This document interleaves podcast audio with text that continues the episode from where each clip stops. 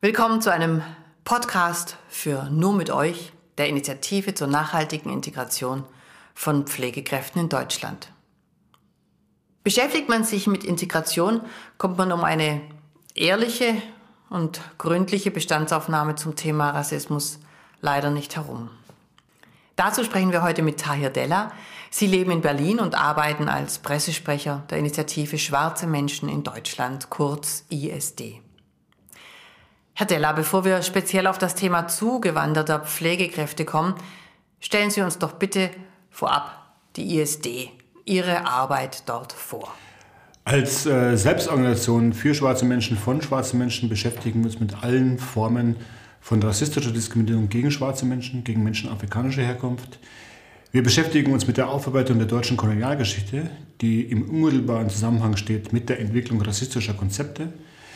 Wir setzen uns auseinander mit Diskriminierung in allen Lebensbereichen schwarzer Menschen und versuchen auch tatsächlich abzubilden, inwieweit Rassismus die Lebensrealitäten schwarzer Menschen ganz stark prägt.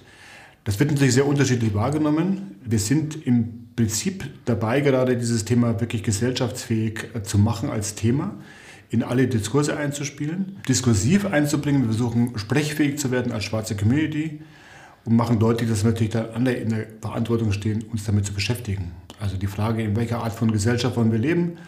Eine antirassistische Gesellschaft äh, zu erreichen oder zu entwickeln, ist natürlich immer noch eine Utopie. Rassismus gehört immer noch zum Alltag schwarzer Menschen. Äh, es ist Bestandteil gesellschaftlichen Zusammenlebens. Und hier wird deutlich klar, es ist eine Utopie, aber es ist, glaube ich, erreichbar, wenn wir alle den Mut aufbringen, auch das wirklich umfassend anzusprechen und nicht immer wieder in Abwehrhaltungen verfallen, äh, weil wir vielleicht Dinge nicht nachvollziehen können oder auch nicht darüber wissen. Sie setzen sich für schwarze Menschen ein, engagieren sich gegen Diskriminierung schwarzer Menschen in Deutschland. Inwieweit vertreten Sie auch andere Gruppen unserer Bevölkerung, die Rassismus erleben müssen? Als eine Organisation, die sich ganz grundsätzlich gegen Diskriminierung einsetzt, das heißt deutlich macht, es gibt da eigentlich keine Hierarchisierung, dass es einer Gruppe schlechter geht als der anderen, ist es uns ganz wichtig, genau diesen Unterschied eben nicht zu machen. Diskriminierung, rassistische Diskriminierung findet auf allen Ebenen statt. Und tatsächlich ist es eben so, dass es natürlich auch ganz spezifische Rassismen gibt. Das heißt also Rassismus gegen Sinti und Roma beispielsweise, gegen Muslime, ähm, gegen Migrantinnen, aber eben auch gegen schwarze Menschen, Menschen afrikanischer Herkunft. Und je genauer wir sind in der Wirkung, in der im Ursprung dieser rassistischen Konzepte, je besser sind wir, glaube ich, auch dran, äh, das auch wirklich zu adressieren und auch wirklich abzubauen. Das heißt, wir müssen genau gucken, wie sind die Unterschiede oder wo sind die Unterschiede der Rassismen.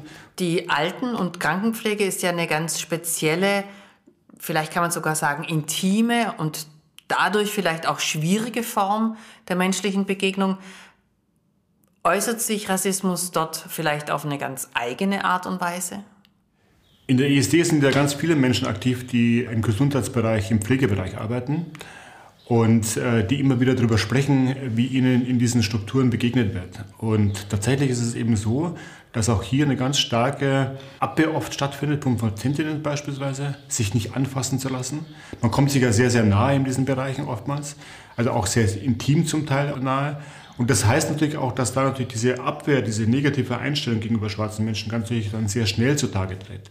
Das heißt also, das Spannende in dem, in dem Kontext ist ja, dass in diesem Gesundheitsbereich, Pflegebereich ganz viele Migrantinnen arbeiten, ganz viele schwarze Menschen arbeiten, also in sozialen Bereichen arbeiten und da immer wieder mit diesen rassistischen Haltungen konfrontiert werden.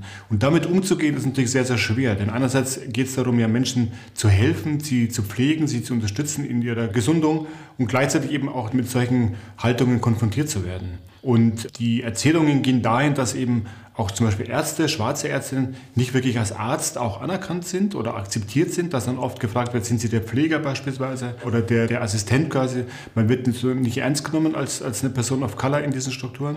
Und das hat natürlich dann auch ganz viel zu tun, wie wird man wahrgenommen, wie nimmt man sich selber wahr, also wie positioniert man sich in diesen Strukturen und wie äh, leistet man dann auch seine Arbeit natürlich effektiv. Und die Erzählung ging immer dahin, dass die Herausforderung natürlich auch immer die ist, wie begegne ich dann auch Menschen, wenn die sich rassistisch verhalten beispielsweise oder mit Abwehr reagieren. Weil es kann natürlich auch nicht äh, angehen, dass man dann auf die Leute irgendwie aggressiv reagiert oder jetzt belehrend reagiert. Äh, man, hat ja eine, man hat einen Job zu tun und das ist natürlich eine sehr eine schwierige Gratwanderung, da wirklich sich einigermaßen organisiert durchzulavieren.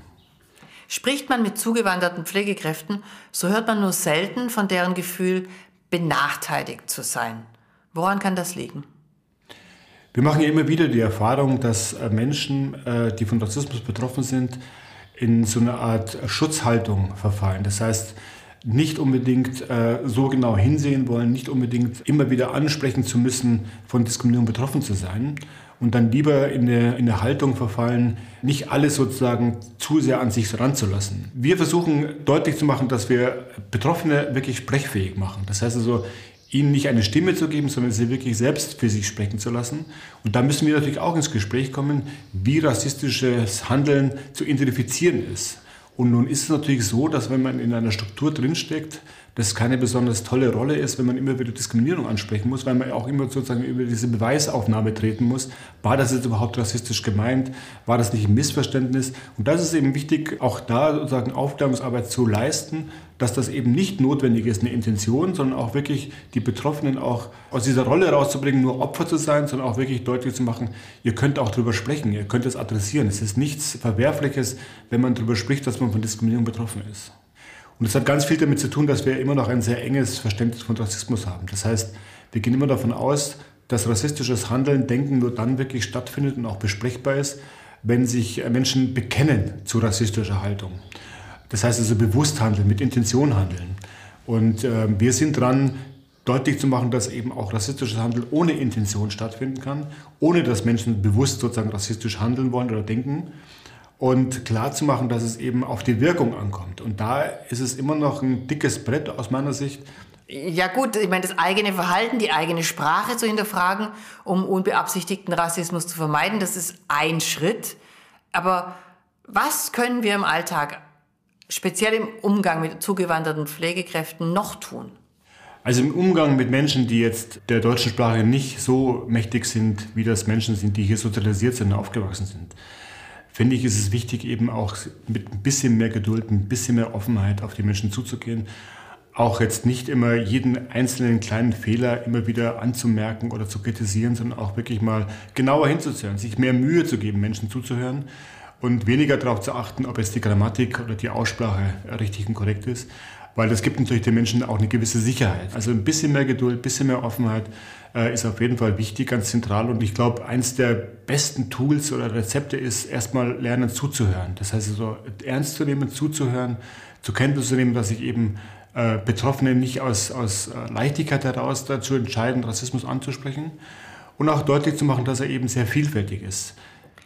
Geduld aufzubringen fällt gerade im beruflichen Miteinander oft schwer. Was ist Ihr Appell an die Kollegen und Vorgesetzten der Pflegekräfte? Die Erzählungen gehen eben in die Richtung, dass man eben tatsächlich sich immer wieder neu beweisen muss, immer wieder deutlich machen muss, dass man durchaus jetzt äh, kompetent ist, seinen Job dort zu machen. Und das baut einen unheimlichen Druck auf natürlich. Ne? Einerseits weiß man sozusagen, ob seine Kompetenz und andererseits wird es immer wieder in Frage gestellt. Und das wieder neu beweisen zu müssen, ist natürlich sehr belastend oftmals für die Betroffenen und macht nun mal klar, dass eben rassistisches Handeln, Denken, äh, Einstellungen eben nicht äh, auf die leichte Schulter zu nehmen sind. Sie, die haben Auswirkungen auf die Psyche der Menschen, auf die, auf die körperlichen Befindlichkeiten. Und äh, da deutlich zu machen, äh, das zu adressieren, auch ernst zu nehmen, wenn Menschen das ansprechen, ist ganz zentral wichtig und schließt den Gesundheitsbereich äh, eben natürlich überhaupt nicht aus. Ihr persönliches Engagement bei der ISD und damit natürlich auch der Blick auf Rassismus in Deutschland reicht ja weit zurück. Wenn Sie früher und heute vergleichen, was beobachten Sie da? Ähm, die ISD ist seit über 35 Jahren damit beschäftigt, Rassismus zu identifizieren, auszumachen, zu besprechen. Und ich würde sagen, dass wir als Zivilgesellschaft schon sehr viel weiter sind als äh, 1985. Das heißt also, die Wahrnehmung von rassistischen Handlungen, die wird äh, stärker, das Problembewusstsein wächst tatsächlich. Wir hatten letztes Jahr große Proteste nach dem Mord an George Floyd. Und da wurde deutlich, dass eben ganz viele, vor allem junge Menschen, der Meinung sind, wir haben ganz lange eben nicht über dieses Thema wirklich gesprochen, nicht umfassend gesprochen.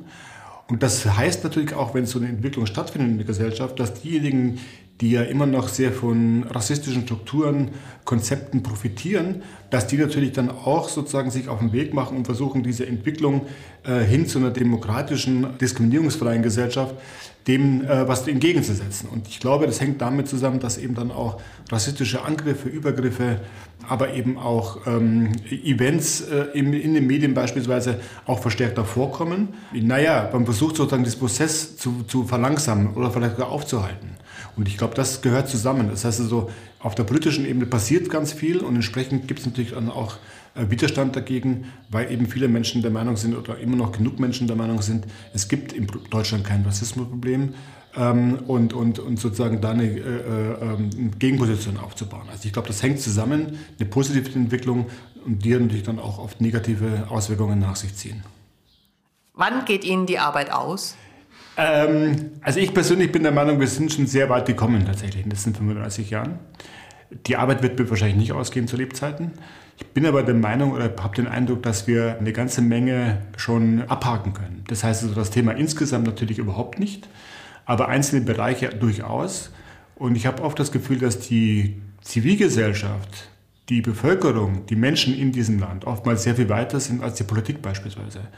Auch das habe ich letztes Jahr eben zu meiner eigenen Überraschung festgestellt, dass es eben eine große, enorm große Zahl von Menschen, vor allem junge Menschen, auf die Straße getrieben hat äh, nach dem Mord an George Floyd die eben ganz klar gesagt haben, es geht uns nicht bloß um den Mord an George Floyd, sondern es geht uns insgesamt auch um dieses Land hier, Rassismus auch hier in Deutschland anzusprechen, weil wir das eben lange nicht gemacht haben, nicht so umfassend, wie es notwendig wäre.